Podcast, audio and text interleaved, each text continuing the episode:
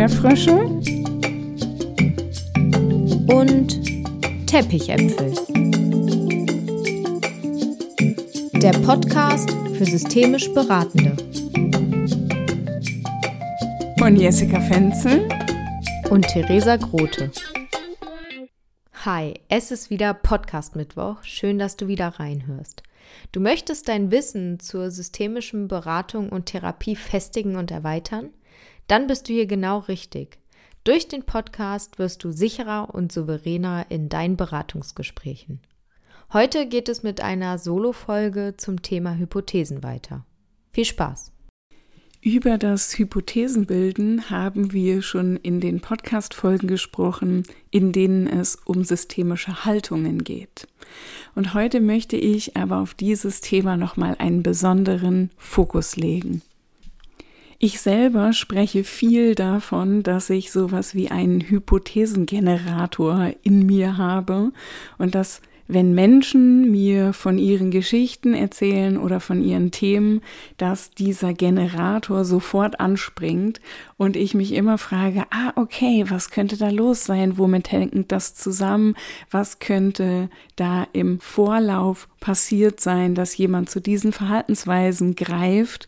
Und ich glaube, alle, die mich zu dem Thema schon mal haben sprechen hören, die wissen, dass ich immer sage, in jedem Beratungsgespräch brauche ich mindestens drei, gerne auch 27 Hypothesen.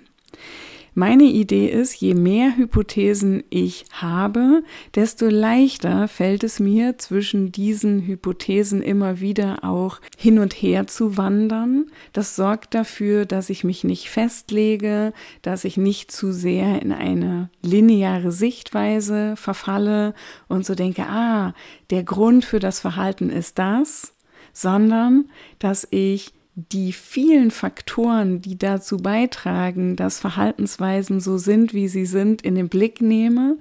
Und ich stelle mir das oft vor wie so einen bunten Blumenstrauß, den ich pflücke oder zusammenstelle und dann den Menschen in der Beratung immer wieder einzelne Blumen aus diesem bunten Blumenstrauß zur Verfügung stelle, sie freundlich überreiche um Dinge zu sortieren. Für mich haben Hypothesen eine Orientierungsfunktion, aber auch um die zu beratenden Personen damit zu beschenken und bestenfalls einen Unterschied zu machen, der einen Unterschied macht. Die Hypothesenbildung beginnt für mich schon ab dem ersten Kontakt. Also sobald ich eine E-Mail bekomme von jemandem oder eine Textnachricht mit der Anfrage von, ich würde gerne eine Beratung machen, geht das bei Ihnen, dann fange ich an, Hypothesen zu bilden. Wenn ich zum Beispiel dann eine Terminvereinbarung übers Telefon mache, dann kann ich schon mal so kleine Fragen stellen, die meine Hypothesenbildung noch so richtig befeuern. Und ich weiß, dass schon in den Anfängen der systemischen Therapie und Beratung sehr viel Wert darauf gelegt wurde, in einem ersten Telefongespräch schon so viele Informationen wie möglich, vielleicht auch schon mit einer kleinen Genogrammzeichnung zu sammeln, um in das Beratungsgespräch selber dann schon mit einem bunten Strauß an Hypothesen hineingehen zu können. Hypothesen sind für mich einfach ein sicherer Punkt dafür, dass ich in der zirkulären Sichtweise verortet bin.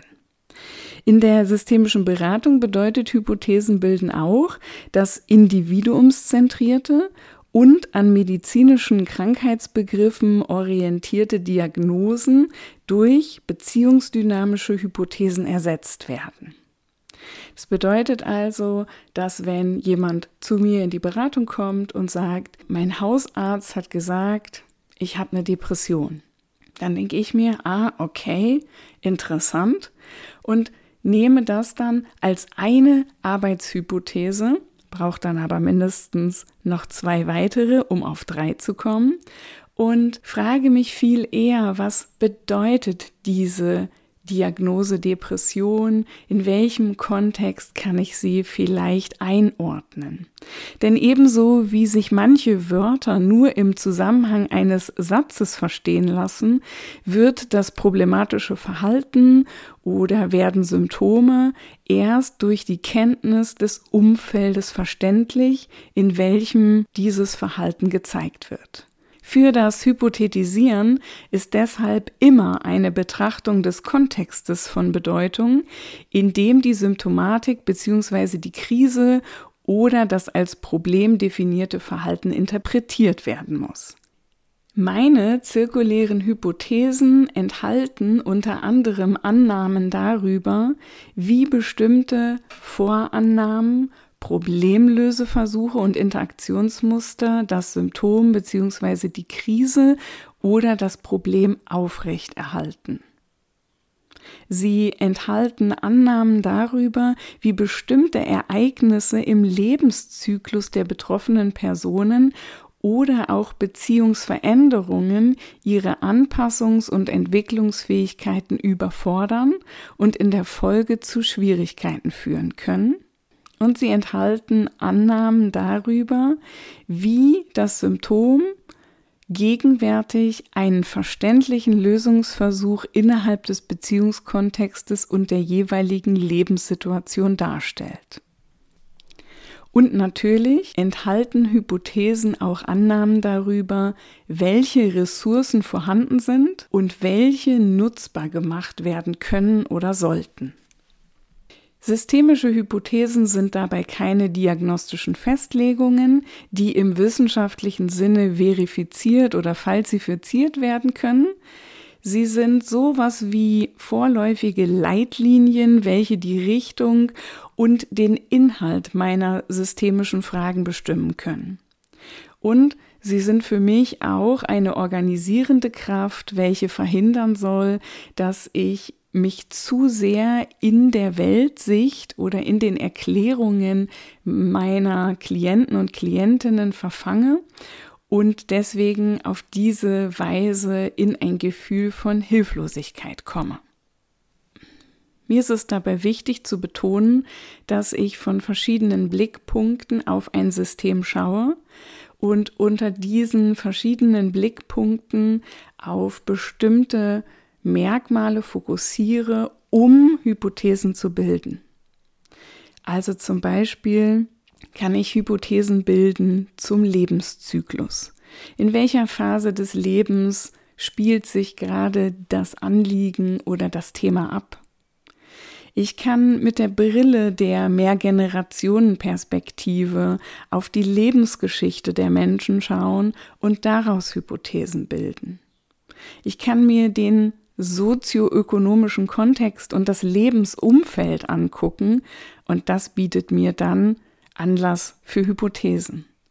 Ich kann aber in Beratungsgesprächen auch sowas wie eine Stimmung wahrnehmen, Eindrücke wahrnehmen oder vielleicht auch eine eigene somatische Reaktion, die mich dann wieder zu Hypothesen einlädt. Ich kann auf Ressourcen fokussieren und gucken, was sind die guten Gründe, dass jemand genauso handelt, wie er oder sie handelt. Ich kann auf zeitliche Verläufe gucken oder auf so einen Zeitstrahl. Ich kann gucken, in welcher Zeit und in welchen Umständen sind bestimmte Verhaltensweisen wichtiger geworden als andere. Und das lädt mich zur Hypothesenbildung ein. Und ich kann mir verschiedene Subsysteme angucken, zu denen die Person, die mir gegenüber sitzt, gehört. Und auch das lädt mich ein, wieder Hypothesen zu bilden. Und ein wichtiger Teil oder Blickpunkt sind natürlich die Interaktions- und Verhaltensmuster. Wenn ich also darauf gucke, dann kann ich mich auch immer wieder fragen, wie ist der gegenwärtige Kontext beschaffen, dass diese Interaktionsmuster und dass diese Verhaltensmuster von meinem Gegenüber als sinnvoll betrachtet werden. Ich werde immer mal wieder gefragt, wie das kommt, dass die Hypothesenbildung bei mir so einfach aussieht oder dass ich so spielerisch durch Systeme tanze und dann vollgepackt mit ganz vielen Hypothesen wieder rauskomme. Und Ich würde gerne dir einen kleinen Einblick geben, weswegen ich glaube, dass meine Hypothesen von den zuberatenden Personen oft als stimmig oder passend wahrgenommen werden. Natürlich geht es bei Hypothesen nie darum, ob sie richtig oder falsch sind. Solche Überlegungen gibt es ja im systemischen Denken gar nicht, sondern bei systemischen Hypothesen zählt die Passgenauigkeit. Also, wo habe ich eigentlich meine Fähigkeit zum Hypothesenbilden trainiert?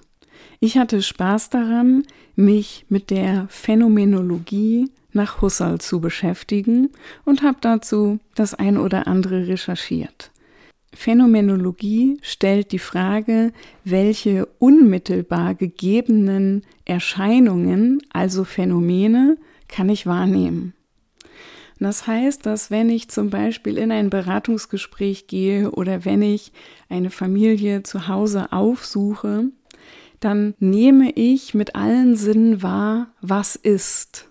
Und so ähnlich wie wenn ich zum Beispiel in einer systemischen Aufstellung stehe, scanne ich immer wieder ab, welche Eindrücke kann ich wahrnehmen und welche unmittelbar gegebenen Phänomene kann ich für mich ausmachen.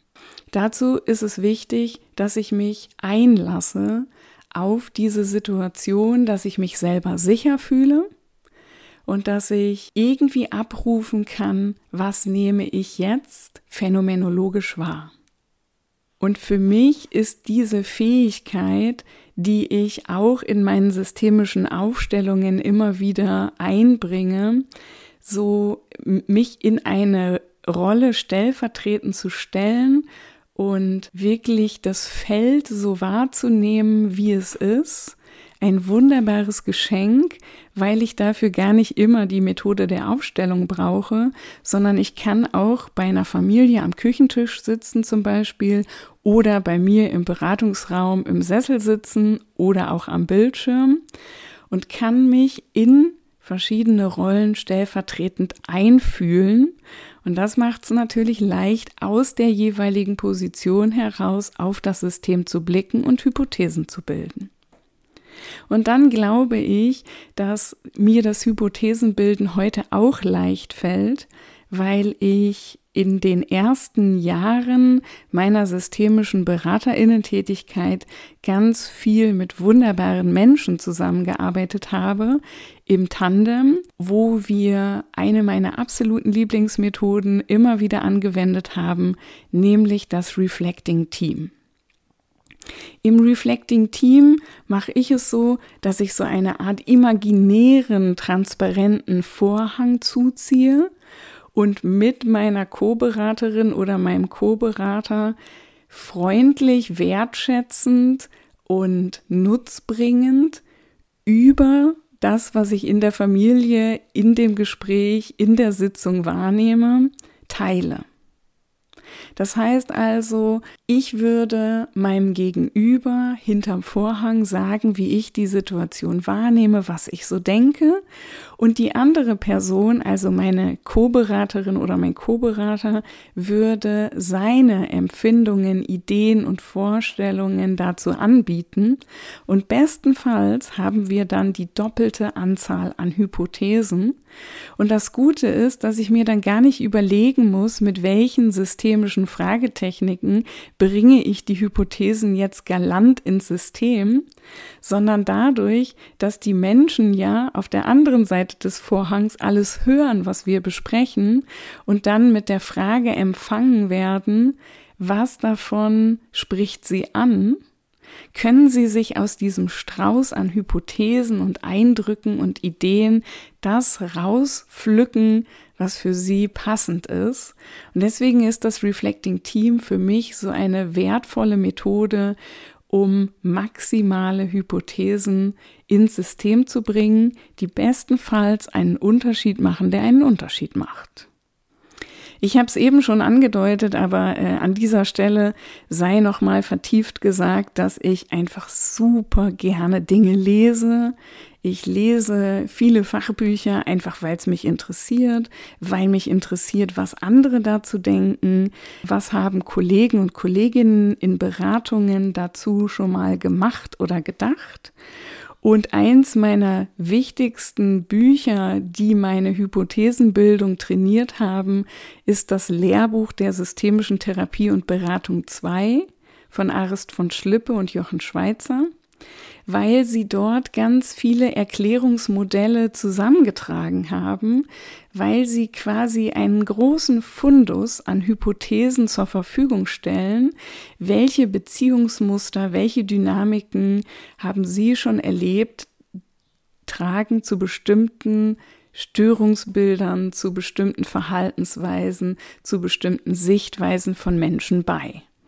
Und weil ich dieses Buch einfach so sehr liebe, äh, passiert es, dass ich immer wieder darin lese und mir selber damit schon mal so eine Schublade zusammen, wie so in einem guten Vorratsschrank, äh, schon mal einige an Hypothesen aufbewahre, die ich dann rausholen kann, wenn sie mir passend erscheinen. Außerdem glaube ich, dass ich auch über die Tätigkeit als Supervisorin und in vielen Intervisionsgruppen so viel gehört habe, was so in Systemen passiert und welche Hypothesen man da bilden kann, dass ich so glaube, einen guten Katalog zu haben von, ich sag mal, Standardhypothesen, mit denen ich erstmal anfangen kann, wenn mir gerade nichts Besseres einfällt, was wirklich selten vorkommt. Und außerdem würde ich sagen, bin ich auch selber in einem schon etwas herausfordernden Familiensystem aufgewachsen und habe damit auch so einen ausgeprägten Scanner für Stimmungen entwickelt. Wenn ich in eine Situation komme, in ein Beratungsgespräch, in eine Supervision, dann habe ich sehr, sehr schnell ein Gefühl davon, was ist hier los, ähm, worum geht es hier eigentlich und was ist vielleicht auch das Thema hinter dem Thema, weil ich das einfach von klein auf geübt habe. Und außerdem würde ich mich selber als mutig beschreiben. Und dieser Mut, auch Dinge auf den Punkt zu bringen, Dinge anzusprechen, hat mich in ein Gefühl von Kompetenz erleben geführt. Und das Gefühl von Kompetenz erleben hat mich weiter mutig sein lassen. Das heißt, diese beiden äh, Dinge, Mut und Kompetenz erleben, die pushen sich gegenseitig. Und je mehr ich im Kompetenzerleben bin, desto mutiger bin ich. Und je mutiger ich bin, desto mehr komme ich in ein Kompetenzerleben. Das hängt für mich so ganz nah zusammen. Und deshalb gehe ich auch so gerne in diese Weiterbildungsformate, wie zum Beispiel in die Online-Weiterbildung für systemisch Beratende, weil ich Menschen begleiten möchte auf dem Weg, mutig zu sein, Hypothesen zu bilden, wild und kreativ zu denken und diese Hypothesen dann auch ins System zu bringen und nicht verdeckt zu halten, so nach dem Motto, naja, ich habe mir ja schon so meine Gedanken gemacht, was bei Ihnen so los sein kann, aber ich sag's nicht. Und ich glaube, dass Hypothesen richtig gut dafür geeignet sind, sie mit den Menschen zu teilen, sie weiter zu verschenken, damit die Menschen, mit denen ich arbeite, den maximalen Gewinn davon haben. Und außerdem mache ich den Job jetzt auch schon einige Zeit und würde sagen, ich habe einfach auch ganz viel Übung im Hypothesenbilden und das ist sicherlich auch echt nützlich dafür. Das heißt also, diese Podcast-Folge darf dir Mut machen, noch mehr Hypothesen zu bilden, noch kreativer und größer zu denken, aus verschiedenen Perspektiven auf Systeme zu gucken und Hypothesen zu bilden, immer wieder die Ressourcen in den Blick zu nehmen. Und wenn du so spürst, oh yeah, Hypothesen bilden ist eigentlich ganz schön cool, aber ich wünsche mir jemanden, der mit mir Reflecting Team macht, der mich in der Fähigkeit, sich in andere einzufühlen, stärkt und vielleicht auch meinen Mut noch weiter wach küsst, dann lade ich dich super gerne in die Online-Weiterbildung Systemische Beratung im Flow ein. Und ich wünsche dir, dass du in deinen Beratungssettings auch diesen wunderbar bunten, vielfältigen Strauß an Hypothesen auf deinem Beratungstisch stehen hast und ihn super gerne mit deinem Gegenüber teilst. Was nimmst du aus der heutigen Folge für dich mit? Komm gerne in den Austausch mit uns und schreib uns eine Mail unter erdbeerfrösche und teppichäpfel.web.de oder auf unserer Instagram-Seite unter flow. Und jetzt noch eine Ankündigung. Am 15.06. in einer Woche geht es schon mit einer neuen Folge weiter. Erdbeerfrische und Teppichäpfel wird ein Jahr alt und das möchten wir mit euch feiern. Jessica und ich starten mit einem neuen Format. Das Mitmachformat, wo ihr aufgefordert werdet, aktiv zu werden. Also schaltet ein. Join the next level.